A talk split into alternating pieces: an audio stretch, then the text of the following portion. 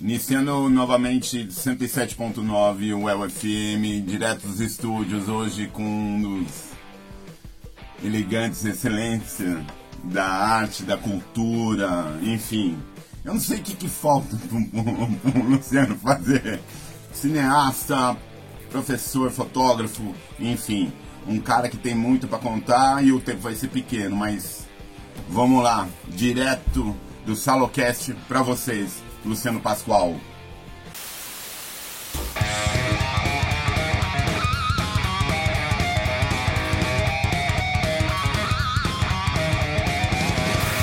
Obrigado, finalmente. Finalmente. Obrigado pelo convite. Imagina. Uma honra estar aqui. Prazer. Sensacional. E aí, velhinho, como que é essa história de tudo? Agora é cineasta? Agora não, né? é, Agora não. Bom, é muito legal porque a gente está aqui na- no estúdio da rádio, né? Eu faço parte da história da rádio, pra você ver, né? Eu sou fundador da rádio junto com o Alpão. Somos da mesma época. Pois é, Lopes, ele é, foi cria aí daqui, né? Cria daqui. Eu era estudante da UEL e Você entrou na UEL quando? em 88. E aí em 90 teve, abriu a rádio, teve a, a- o concurso. A- Antes do concurso teve, selecionaram algumas pessoas né, para fazer um teste e tal. Tá. E aí entrei, e depois teve concurso, fiz concurso, passei. Então a minha história se confunde com a rádio. aprendi muito aqui, né? E aprendi muito com o Lopão, né? continuo aprendendo. Você eh, já entrou na, na, naquele momento, 88, já era jornalismo? Era isso? Você Você entrava em comunicação. É, eu já sabia o que eu queria ser. Eu Tá. conheci um, um Ney Inácio, né, um grande jornalista, um grande amigo meu.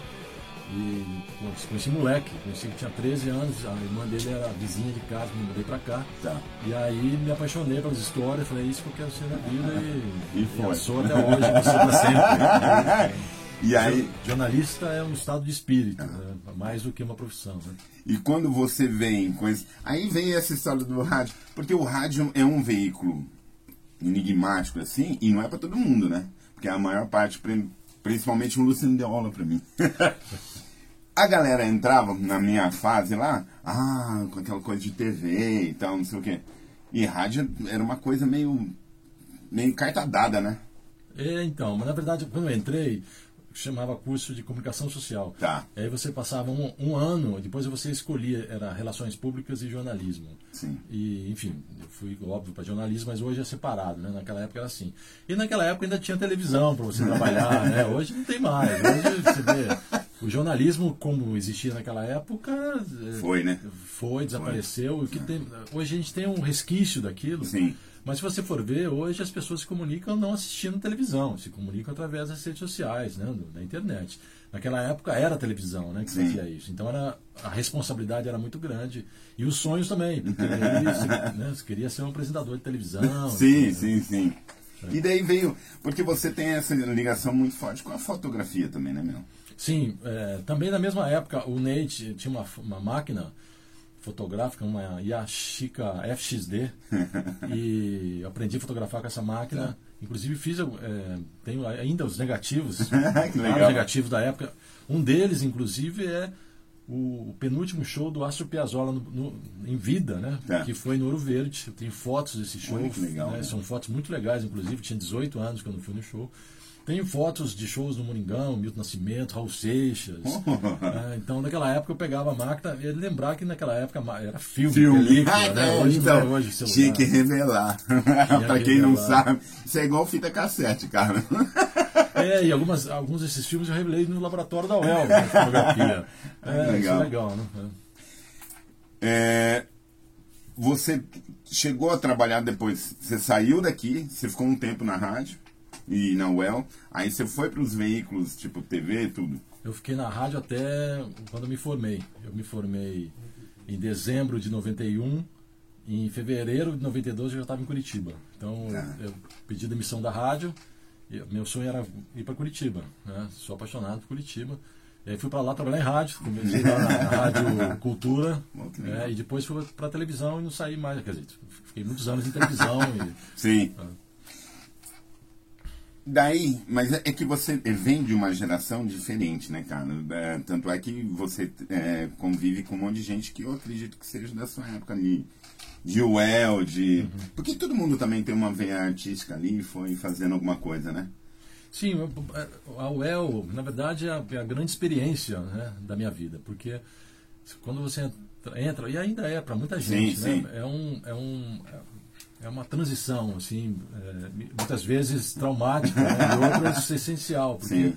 a UEL você convive com pessoas de várias culturas, né? de, pessoas de várias cidades, conhecidas, né?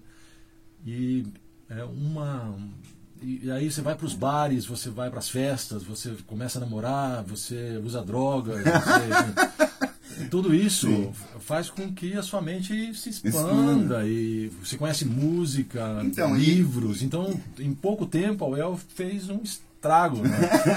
né? No bom na formação mesmo. Na minha formação. Então, tenho amigos da época da UEL que eu conheci no primeiro dia da UEL que são meus irmãos até hoje. Olha que né? a convive, né, a gente está sempre juntos. Estive agora em Curitiba esse final de semana e encontrei amigos daquela época, de 1988, Sim. que são meus irmãos e continuam, vão ser para sempre. Ah, que bom, cara. Eu acho isso um barato, porque uh, essas ligações, como você falou de formação, então, isso é muito importante. Ainda mais você é muito jovem, você está começando a criar seus laços ali.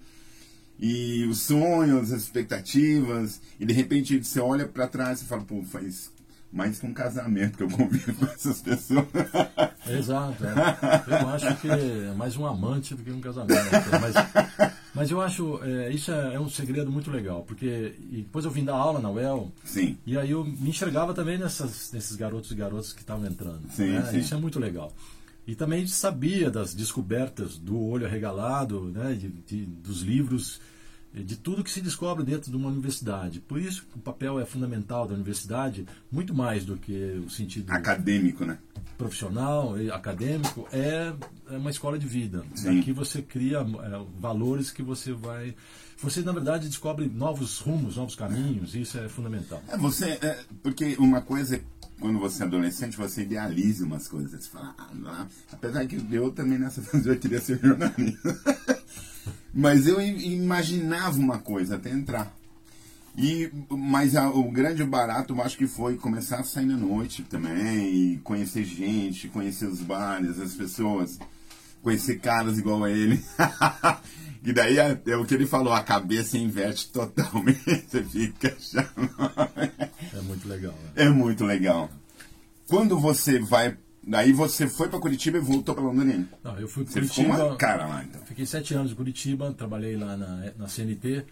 Eu tenho um amigo, inclusive encontrei uns amigos que eu conheci na CNT agora também, que era, ele chama Central Nacional de Treinamento.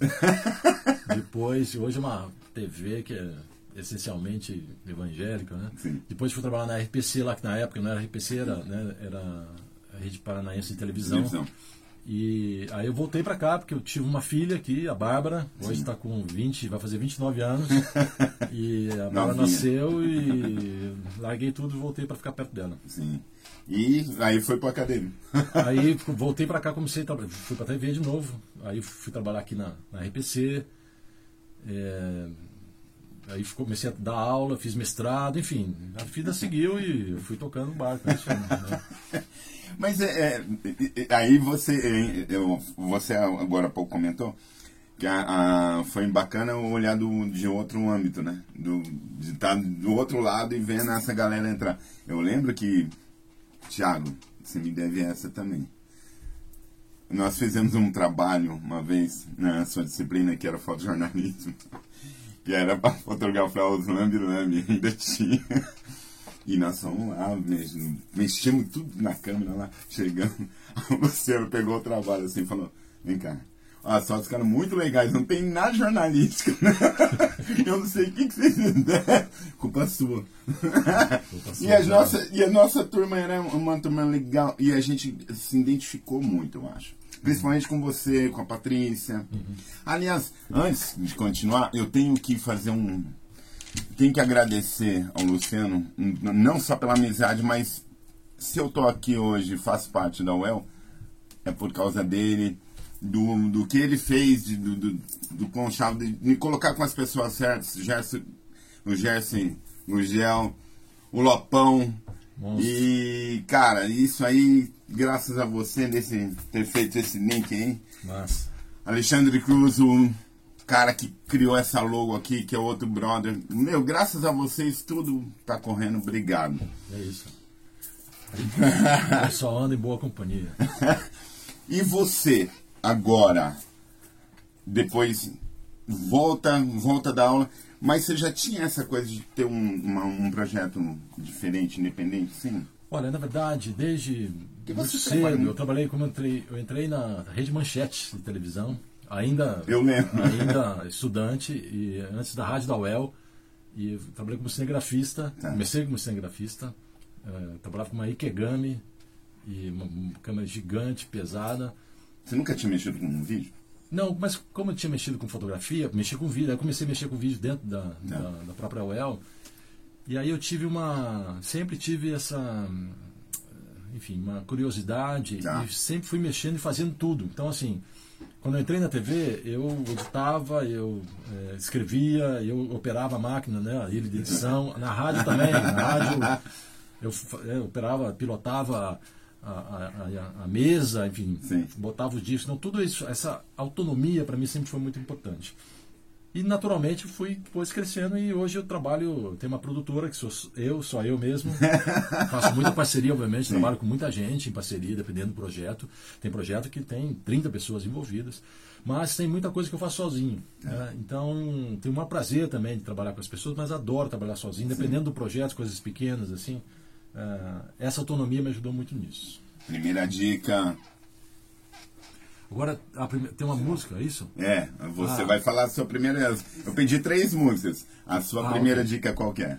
É um. Bom, eu quando eu conheci o Ney, também eu tinha. conhecia pouca coisa, eu tinha 13 anos, né? Enfim. Mas antes de conhecer o Ney, o Ney tinha uma discoteca, ainda tem uma discoteca sensacional. Eu tinha um, tem um tio, tio China, tio Mário, que na minha casa tinha. Ele tinha eh, os LPs do Chico Buarque Tá. e tinha uma vitrolinha, então ele tocava Chico Buarque, então eu cresci ouvindo Chico Buarque, que ganhou um prêmio agora, né, em Portugal. É, e é uma música do Chico, é, na- junto com a maior voz da música brasileira. Então ouça lá. Primeira dica, Luciano Pascoal. 107.9 UEL FM, hoje com ilustre, pra contar aí as historinhas. Você falou da questão da autonomia e tal. Tá rolando a música? Não, depois. Ah, depois. ah, desculpa. Não, imagina. Vai cortar. então. E aí, você falou da autonomia, da questão de trabalhar e fazer as parcerias. Como funciona a história de parceria? Tudo bem, você cria o projeto, aí você vai desenvolvendo dentro dessas parcerias. É, são vários tipos de parcerias. A gente trabalha, é, tem a parte é, comercial, ou seja, eu faço um vídeo institucional para empresas. Tá. Sou convidado para dirigir vídeo, ou convido, dependendo do projeto, convido amigos para trabalharem comigo, porque às vezes um vídeo institucional envo- envolve drone, envolve luz, envolve roteiro, é, enfim, envolve viagens. Então precisa de uma estrutura. Outras vezes não, outras vezes são coisas pequenas aqui, projetos menores, Tá. em que eu faço tudo sozinho. Eu tenho a minha câmera, né, tenho a minha edição, enfim. Ah, eu vou dar um exemplo. Tem um projeto muito legal que eu fiz agora recentemente, foi um documentário sobre Caminhos do Grafite, um projeto do Legal. Promic, que pintou, eles grafitaram os viadutos ali da 10 de dezembro. Tá. Um trabalho do- sensacional. E quando me chamaram, eu falei, eu vou, mas eu queria que a gente fizesse uma parceria. Eu queria envolver alunos de de alguma escola pública para a gente gravar junto. Tá. Já fiz muito disso. Os primeiros projetos que eu participei do Promic 20 anos atrás eram projetos voltados para garotos na periferia. E foi muito legal a experiência e até hoje eu carrego isso. Então, aí eh, eles. A gente pegou. A gente fez uma parceria com um projeto da ação social que funciona, funcionava lá na Zona Sul. Esses garotos e garotas, a gente botava no ônibus, e o projeto tinha celulares, celulares legais, Sim. e eles foram comigo dois, três dias e gravaram a imagem junto comigo. Que legal. isso. Então, no documentário eu coloquei as imagens. Uma parte das imagens vem desses garotos e garotas. Eles ficaram, depois teve exibição no Vila Rica, eles ficaram super emocionados de ver a Sim. participação deles nesse processo. Esse é um tipo de parceria. Outra parceria são editais, né? por exemplo, o Promic vai sair agora os Isso. projetos do Promic. A gente acabou de inscrever um projeto é, para contar a história dos 20 anos do Promic. É uma parceria junto é, com a produtora aqui no Arte, que faz o, o, Festival de Cinema da cidade há 25 anos. E aí é uma equipe grande, uma equipe que tem 20 pessoas trabalhando no tá. projeto. Vai sair um documentário e um livro. E eu vou dirigir o documentário. É isso, são, né, na verdade, assim, é, o bom de você ter autonomia para fazer as coisas é que você sabe o valor que é quando você tem um profissional do seu lado. Não, e assim, e porque às vezes as pessoas têm uma ideia, né? Ah, um projeto e tal. Mas o trabalho disso tudo, né? Desenvolver, colocar em prática e fazer as parcerias e chegar ao ponto final, pô. É, é não é Sim, mas é um, é um, é um trabalho, Mas é um prazer. É um prazer e, e, você sobreviver disso é um, é, um, é um privilégio. E mamar, mas assim, é, na verdade, com o tempo, você vai também selecionando aquilo que vale a pena Sim. se meter ou não, enfim. É, e também, dependendo do convite, eu não aceito. é, porque vejo que é uma enrascada, ou Sim. que não vai me dar um retorno, não só financeiro, mas um retorno também de trabalhar com determinadas pessoas. Como eu já disse, eu sou ano em boa companhia. Que bom. Então, é, quando vou fazer campanha política, já fiz muita campanha política, Sim. também é um critério, é, é, tem que ser muito rigoroso porque você é vai. complicado, né? É bem complicado. Você vai trabalhar com pessoas que às vezes você, ah, o cara é legal, aí você vai lá e você vê e que não é. E o cara tá metido com outras pessoas. Sim. Mas eu acho que é, é tudo uma questão de vivência. Né? Você vai vivendo, Sim, vai aprendendo e vai selecionando isso, ah. enfim. É... é, não tem. É, a gente vai evoluindo, né, cara? Exato. É isso aí. Tem gente que não, tem gente que fala. Eu conheço pessoas que estão do mesmo jeito. Do mesmo jeito há 30 anos. O duro que é verdade. Você é. Quando você. É, agora é um. É dentro do contexto, mas. Quando você veio aqui então, pra gente fazer entrevista. Como que é entrar aqui, cara? E ouvir tipo o João? É, é muita história, porque assim, é, como eu disse, eu comecei a ouvir música com meu tio, depois o Ney teve um papel fundamental. O Ney é fundamental na sua história. Né? Ah, sim. Né? É como se eu perdi meu pai cedo, o Ney sim. fez esse papel depois. É, e a, quando eu entrei na Rádio Auel com 18, 19 anos, cara, isso aqui era um paraíso, porque era, né, era, só tocava, na época só tocava música brasileira é, e tinha uns programas especiais também, tinha Estação Blues do Mário Bortolotto, é, tinha a, a, o programa da Janete Elhauli. Dinossauro do Rock. Dinossauro do Rock. É um negócio, tinha é, música clássica com a professora Fernanda Giran, que foi minha professora no Vicente Rijo. Você imagina, ficava aqui dentro, eu saí daqui enlouquecido. Né? Sem contar que é, com aquele equipamento de última. Na época não eram baita equipamentos, né? toca-disco, Technics, tudo. Eu gravava fitas. Então, assim, a minha coleção. Tinha um bônus. Entre uma música e outra, eu botava para gravar e fiz uma coleção de cassete, cassete. E, dava, e dava os cassetes para as namoradinhas também, para fazer uma média. Então. É, então foi um universo, em muito pouco tempo que eu fiquei aqui, minha cabeça também é, evoluiu na questão de conhecer vários tipos de música. Quando eu fui para a Rádio Cultura em Curitiba também, o acervo deles era um negócio inacreditável. Então, quando eu entro aqui, muitas, muitas histórias voltam, né? O Sim. Flávio, né? o Flávio Frim, né? na minha época, a gente entrou junto, trabalhava junto. trabalhava aqui à noite, no período da noite, saí daqui, pegava o último ônibus para o aeroporto. É, sim, a minha vida também está aqui dentro. Então, toda Sim, vez que a gente legal. entra em lugares assim, vem muita coisa na cabeça Sim. e daí você também agradece sempre, valoriza esses passos que você dá na vida e as pessoas que você vai encontrando. E você, e você pegou um, um, momento de transição muito legal ali, né, cara? No final dos anos 80, ali, uma, uma, coisa, uma mudança, né, de comportamento mesmo. De tudo, né? Porque e também tecnológico. A gente Sim. faz parte, eu faço parte de uma geração que ainda escuta analógica. ainda escuto o barulho das máquinas de escrever na redação, é, é, misturado com cheiro de cigarro. é, podia, viu? É, naquela época se fumava nas redações. É, e claro, é, tudo isso faz parte da. E aí o a adrenalina de fechamento de jornal, né? Tem dias, às vezes, que eu. Te juro, que tem dias que eu acordo suando porque eu sonhei que o jornal ia entrar no ar e eu estava atrasado com a fita e tal. Então até isso a gente Sim, carrega. sim, né? sim, sim. E tudo isso faz parte dessa trajetória toda. Mas, é, ô, Luciano, Luciano Pascoal, direto do UEL FM. Ah, se você não passa por todo esse processo, você não estaria hoje fazendo o que você gosta, correndo atrás, tem que correr mesmo. Mas, pelo menos, é- é- essa bagagem te molda, né? Sim, e outra, uma coisa importante, é, Salomé, é o seguinte. é, essa, essa bagagem, esse, né, essas referências que você vai construindo durante a vida, eu falo às vezes, as pessoas falam, ah, você não está bem. Então, cara, eu, eu, eu ralo todo dia. É, se eu não trabalhar de manhã, não como à tarde.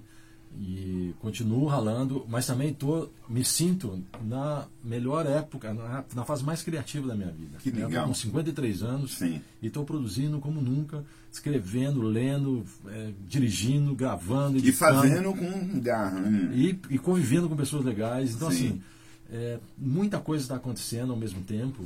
É, e isso, você deixar a sua cabeça acompanhar isso Sim. e conseguir Assimilar. vivenciar tudo isso, É. tirar prazer disso, é uma grande arte, na verdade. Sim. Essa acho que é a grande arte da vida. É porque ah, eu, eu sou reflexo de, de caras como ele, como um monte de gente que só me enriqueceram em conhecimento. Tipo, eu lembro de várias histórias que nós tínhamos, a gente bebia então sexta-feira foi na faculdade. então era muita coisa, muita informação, e aquilo ali vai fazendo o seu universo. Uau! E se você não tem, é o que você falou, aí você vai estagnando, vai vendo aquele do quadradinho. E não faz sentido. Né? Não dá pra chegar lá na frente e falar, ah, eu fiquei eh, 30 anos fazendo o que eu não gosto. Então por que, que você fez? Pô, aí, é, aí é, é foda. É, oh, perdão, vamos falar. Aí não é, é imperdoável. é. Exatamente. Agora, você estava comentando, antes de começar a entrevista, que vai ter um lance lá no. no- No Vila Rica. Aliás, o Vila Rica ressurgiu, né? O espaço Vila Rica faz parte da minha história também. Hoje todo mundo- assisti muito filme ali, película, assisti Oitavo Passageiro, foi Muito. um dos filmes que eu mais senti medo da minha vida. É, e aí eh, tinha a sessão da meia-noite, embora a pé, eu morava no aeroporto, embora a pé. O Vila Rica ressurgiu, está lindo o Tá espaço. lindo, tá lindo mesmo. Maravilhoso. Pra quem não conhece, conheça e pra quem lembra, vá ver, porque tá lindo.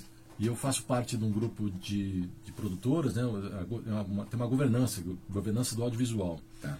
E ela reúne esses caras, esses amigos, o pessoal que mexe com cinema, televisão, televisão, é, é, cursos, tal, oficinas. E é, a gente vai lançar nesse sábado. Quanto que entra o programa? Domingo. Domingo. Não, se- quarta-feira que vem. Então, lançou semana passada. Sim. A gente tem um hub de é, economia criativa dentro do espaço Vila Rica, que vai funcionar para cursos, oficinas, palestras, legal. exibições, enfim. Então a gente vai ter uma programação. sempre, Sim. né? E é- E é um espaço muito legal, porque, é, na verdade, é também um- uma consequência dessa organização toda do setor, Sim. da, da, do- da, da rapaziada que faz cinema. Eu também fui é, professor da, da Unopar. E na época da Pitágoras, eu, a gente tinha uma pós-graduação em cinema, Tá. que funcionou sete anos. A gente formou muita gente ali, foi uma experiência sensacional. Essa turma que se formou ali, o pessoal que sai da UEL, que sai das outras universidades e que querem mexer com cinema, com audiovisual, a gente tem um cenário muito legal na cidade, tem profissionais sensacionais e cada vez mais é um setor que demanda mão de obra. Né? Sim. Então vai desde, por exemplo, se você pega um- uma produção maior, vai, vai precisar de eletricista, né, de cenógrafo, enfim. De alguém que prepare mesmo. De- que, que faça também é, pós, é, pós-produção, efeitos especiais. Enfim, é um universo de, de possibilidades dentro do audiovisual. E de pessoa, né? E, de- e Londrina é uma referência nisso no, no país hoje. Né? Olha Tem que um legal, pessoal cara. aqui que é super premiado, que, que produz som, por exemplo, para produções de Hollywood. Sim, Ah, sim, então, sim, assim, sim. tem muita, muita gente legal aqui na cidade. Segunda dica. Segunda música. Segunda dica, é, peraí, eu acho que é ah, o Dire Straits. É. Por que Dark Straits? Pois é. depois do Chico, eu fui morar, depois de, eu morava em Jacarezinho, que esse meu tio. Ah, sério, já eu, sou, eu sou de Jacarezinho. Aí eu fui morar em Baiti Tá. com, com 10 anos. Fiquei dos 10 aos 13 em Baiti. E lá era muita música sertaneja, né? Sim. Tinha um programa Siqueira Martins na Rede Manchete. Eu lembro. é. O Siqueira Martins acho que é vivo ainda. É, viu? A gente assistia. Aí um, um amigo que eu pedi contato, enfim, na época, me levou na casa dele e falou: ah, eu comprei um disco novo aqui, e era o Dire Straits, cara. Que é meio country rock, assim, né? Não, eu- e aí, assim, aquilo também me despertou Sim. outro caminho. Eu falei, a vida não é só sertanejo. Né? Ele salvou minha vida, na verdade. Então, é, o Dire Straits tem um papel importante nessa história. Então ouça lá Dire Straits, segunda dica, Luciano Pascoal. Conheça. Você, você comentou essa história do- do- das pessoas. Tem muita gente aqui reconhecida, né? Com, com essa qualidade de produção, de evolução, de, né? Você tem a Quinopus, que, ela, né, que é do, do Rodrigo Grota, Sim. do, do Guilherme Peraro. São super premiados, né, nacional e internacionalmente. Está em cartaz da cidade um filme de coprodução internacional com a Argentina, que eles participaram no, no ano passado. E eles participam de vários editais agora. Estão, edi- eu já fiz algumas coisas com eles. e Eles Tá. estão agora é, terminando de montar uma série sobre cientistas brasileiros. Vai, vai para o Canal Brasil. Então, viajam, foram viajar para o exterior para filmar a série. Então, assim, é um pessoal super, não só talentoso, mas extremamente profissional. Tá. É, e tem outras produtoras, tem a, Quino, a Quinoate que eu falei, que faz o Festival de Cinema da cidade há 25 anos. Que não é da, da época que foi filmado, o- fez aquele filme japonês lá, né? É, o, o, o Satoru Uso, o- o- tem uma trilogia do esquecimento, né, do Grota, Sim. ganharam gramado, enfim, na época, tudo. Aí depois o Grota, eles tomaram outros rumos, o Grota fundou aqui no Aquinopos, Tá. e aí seguiu, a enfim, faz parte do processo também. Aquela história de ter produtoras grandes, com muita gente trabalhando, não existe mais. Tá. né? Hoje as produtoras são pequenas, no meu caso, tem uma pessoa só, mas você trabalha, é, é, é o que eu disse, vai criando parcerias e, e- e E juntando vai, projetos. Sim, sim, sim. Você também viajou pra caramba, né? Cara, pra mim a coisa mais importante da vida é viajar. Legal. Então aprendi cedo e é, viagem é o maior investimento que você pode fazer. Eu acho. Vi- viagem não é gasto. E quando eu falo viagem, é, esses dias eu fui até Ourinhos, na casa do meu primo, pegamos um caiaque e fomos navegar numa represa que tem ali do lado, no meio da mata. É Uma viagem inacreditável. Sim. Então, quando eu falo viajar, é sair do lugar onde você está e, e- e se deslocar. Né? Independe, né? não está mais no mesmo lugar, como Sim. dizia Chico, Chico Sainz. Mas eu viajei muito para fora também, é, enfim, para mim é essencial, eu estou sempre juntando dinheiro, tem vários roteiros ainda, tem vários lugares que eu ainda vou viajar, eu nunca falo assim, eu gostaria de visitar tal lugar, não, eu falo assim, eu vou visitar vou. tal lugar. E sempre deu certo. Ainda tem uma lista grande para isso. Eu lembro que é, na época que a gente ficava batendo papo, e você me contou que você estava em Recife, conheceu lá o túmulo do, do, do, do Chico Sainz e tal, não sei o quê. Aí, anos depois, eu fui pra Recife, cara. É uma loucura. Recife é uma loucura. E aí, é o que você falou, o investimento seu de ver e de conviver com essas coisas, cara. É. Não, não tem. Porque quando você viaja, você não conhece só é, paisagem. Você conhece comida, bebidas novas, alguma droga ali ou outra, dependendo do lugar, Paisagem. paisagens eh, e, e pessoas. Então, assim. é, as, as viagens, você tem que estar sempre aberto a todas as possibilidades. Sim, sim, né? sim. E claro, eu não vou às cegas, eu sempre faço uma pesquisa e normalmente as viagens que eu faço já tem um roteiro, faço um roteiro antes para aproveitar cada segundo desse, desses momentos todos. E as minhas viagens são muito bem aproveitadas. E já né, já estou contando os dias para a próxima. E tem alguma assim que você fala, pô, essa era uma das. Boa- Lógico, cada uma tem o seu valor, mas. É, a minha esposa que me ensinou, quando a gente foi morar juntos já há um- uns 18 anos, quase 20, já. ela me ensinou o seguinte, é, a gente estava para viajar, ela perguntou assim, mas vem cá, qual que é o lugar que você mais quer vi- visitar? Sim. Aí eu falei, é uma boa, pergunta, tem tantos lugares legais. Não, falou, faz um, um, ranking dos cinco mais importantes. Eu fiz, eu falei, qual que, é que hoje seria o... o Egito. Falei, então é para lá que a gente vai. E foi uma viagem inacreditável. Tem boas fotos dessa viagem, boas, muito boas lembranças, boas histórias. E era um sonho de criança, desde sim, que eu me conheço sim, por sim. gente, eu sonho, sonhava numa, em subir uma pirâmide. Então, é difícil dizer, são várias viagens e todas elas voltam cheio de, de tesão, pode falar? Pode. Cheio de tesão para conseguir ganhar dinheiro para a próxima. Eu lembro, é, é, não, então, é legal falar dessas viagens, que eu lembro que você me contou uma vez uma história de Nova York, cara. E, eu, e isso ficou marcado na minha cabeça. Né? Nova York eu fui para lá em 2000 e voltei agora quando fiz 50 anos.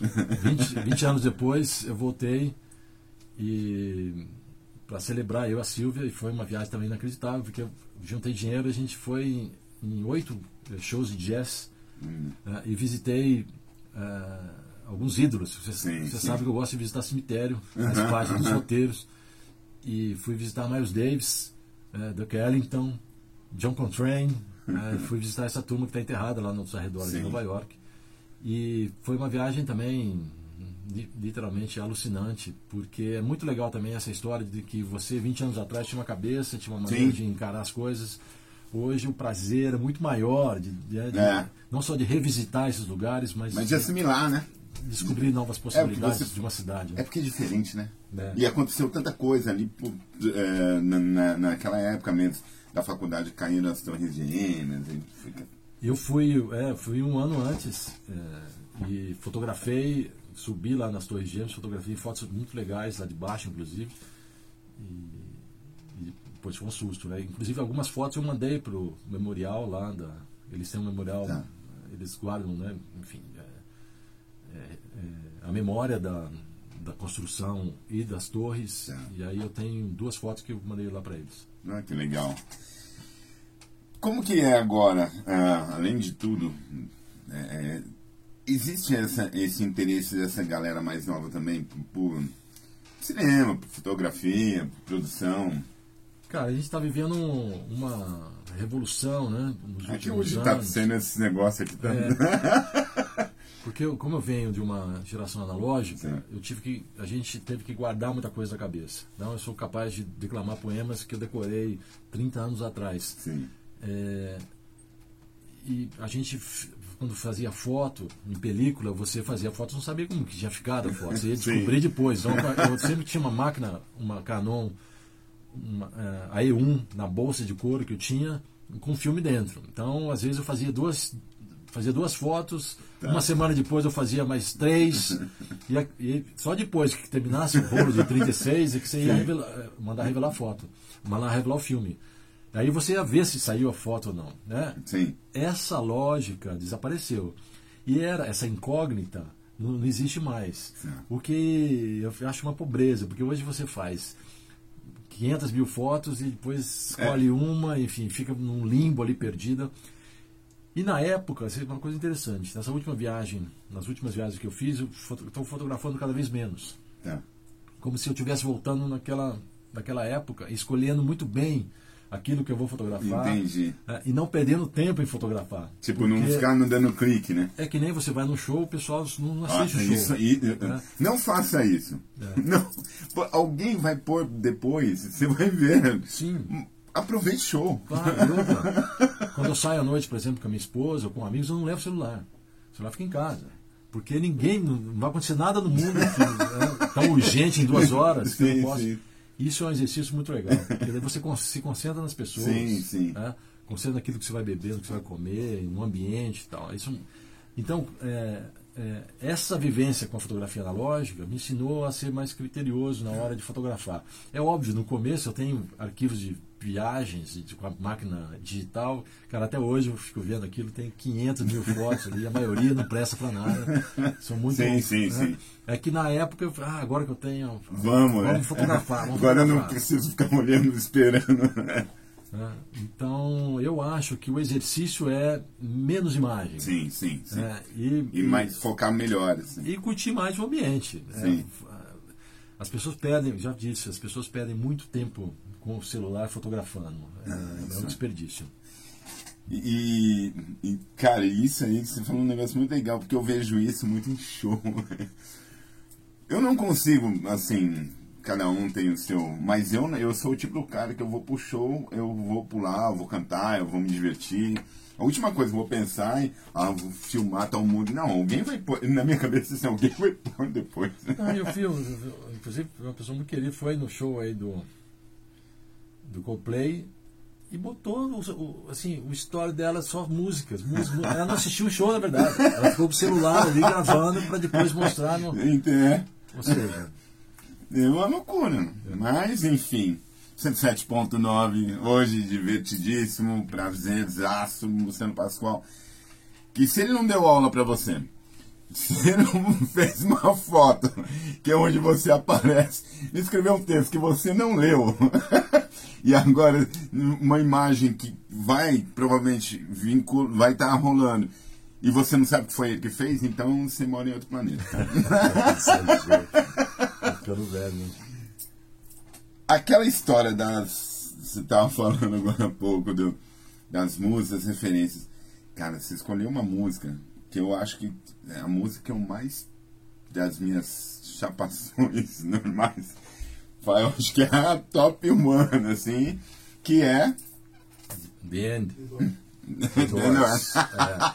Deixa eu contar rapidinho. Na verdade, é uma música também chave, porque quando vim, eu, né, aos 10 eu fui para Baiti, saí de lá aos 13, cheguei aqui com 13 anos, aí é, conheci o Ney, o jornalista, comecei a ouvir histórias, e um vizinho amigo, que é amigo até hoje, na época comprou um disco do Doors e você não tem uma banda aqui. A gente tá falando de uma época que você não. Cara, quando assistiu o Doors, o filme, o filme. Stone, que na verdade é um filme fraquinho, mas na época eu fiquei enlouquecido, porque era a única referência que a gente sim, tinha. Sim, sim. Hoje você encontra shows deles inteiro na internet, documentários, sim, na é. época não tinha. E ele tocou, daí. Uh, e tem no Apocalipse Sinal, né? Então, aí essa música, o disco ele tocou, enlouqueci na época. E ele faz parte de uma da abertura, da maior abertura eh, de, do cinema para mim, né? Um dos maiores filmes já feitos, que é Apocalipse Now. E sai. é uma loucura. Aquilo é uma loucura. é. E, uh, e a música se encaixou perfeitamente com esse universo apocalíptico, né? Do, sim, do sim. Não, e, e, porque ela abre o filme, né? Com aquelas. Aquela, quando o cara pirando ali no quarto hum. e vai Eu também, eu, quando eu assisti, eu assisti esse filme acho umas 50 vezes. Sim, eu também na época. Cara, enlouqueci. Val Kilmer pra mim era o Era, exatamente. Né? Mas depois que você assiste um documentário dos caras, você vê que aquilo é tão fake, né, velho? Mas foi um filme fundamental na minha fundamental. vida. Eu lembro que a gente é, entrou chapado no cinema e eu achei que o filme ficou paralisado, você ir embora, né? cara. Eu ia assistir a próxima. Né? Mas é, é igual quem tá, vai ouvir aí, Christiane F.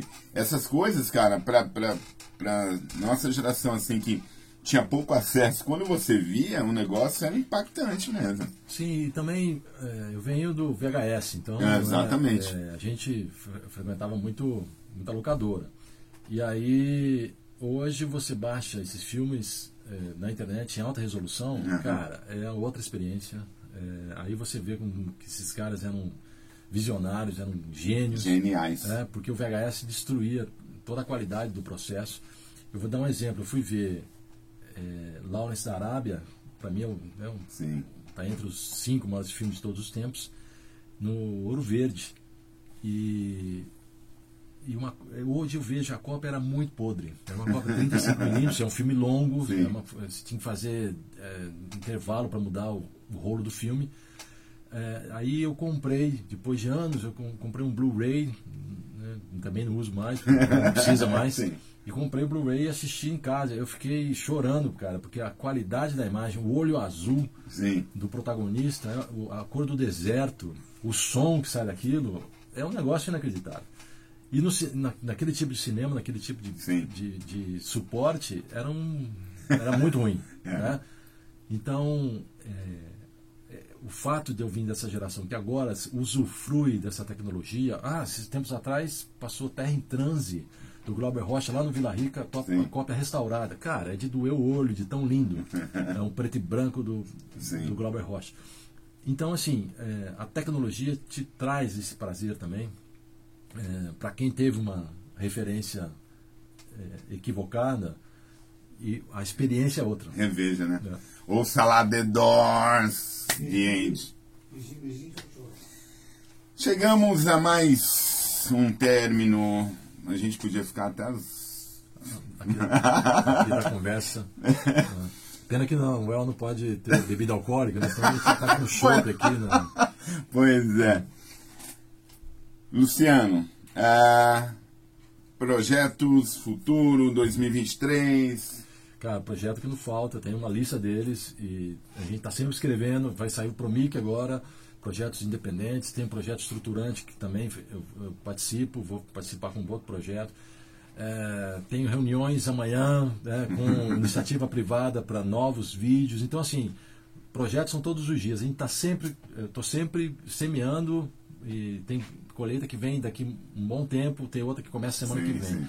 Então, a, a, o segredo é ter projetos e está sempre é, se aperfeiçoando. E o segredo, na verdade, o grande segredo é ser curioso. É. A curiosidade te leva a novas perspectivas a novas possibilidades de trabalho né? e é, a novas experiências. Muito obrigado ao mestre com carinho, assim, oh, e... Mestre cara, é o Lopão. O Lopão, o Lopão é o, o, o dono. Grão-mestre da ordem cavernística. Né? Muito obrigado, obrigado mesmo, de verdade. e tudo de bom, bom, que você produza sempre mais e mais e ensine mais, que a gente precisa disso, precisa de cultura, cara, a gente precisa de coisas boas. Chega de, de, de achar que esgotar nas suas possibilidades. Não, cara, tem muita coisa para fazer. Esses caras fazem há mais de 30 anos, continuam fazendo o que ele acabou de falar. Faça, mas faça, seja curioso, vai ler, vai entender. E mais do que tudo, cara, aprenda. Saravá. Obrigado, até a próxima. Valeu!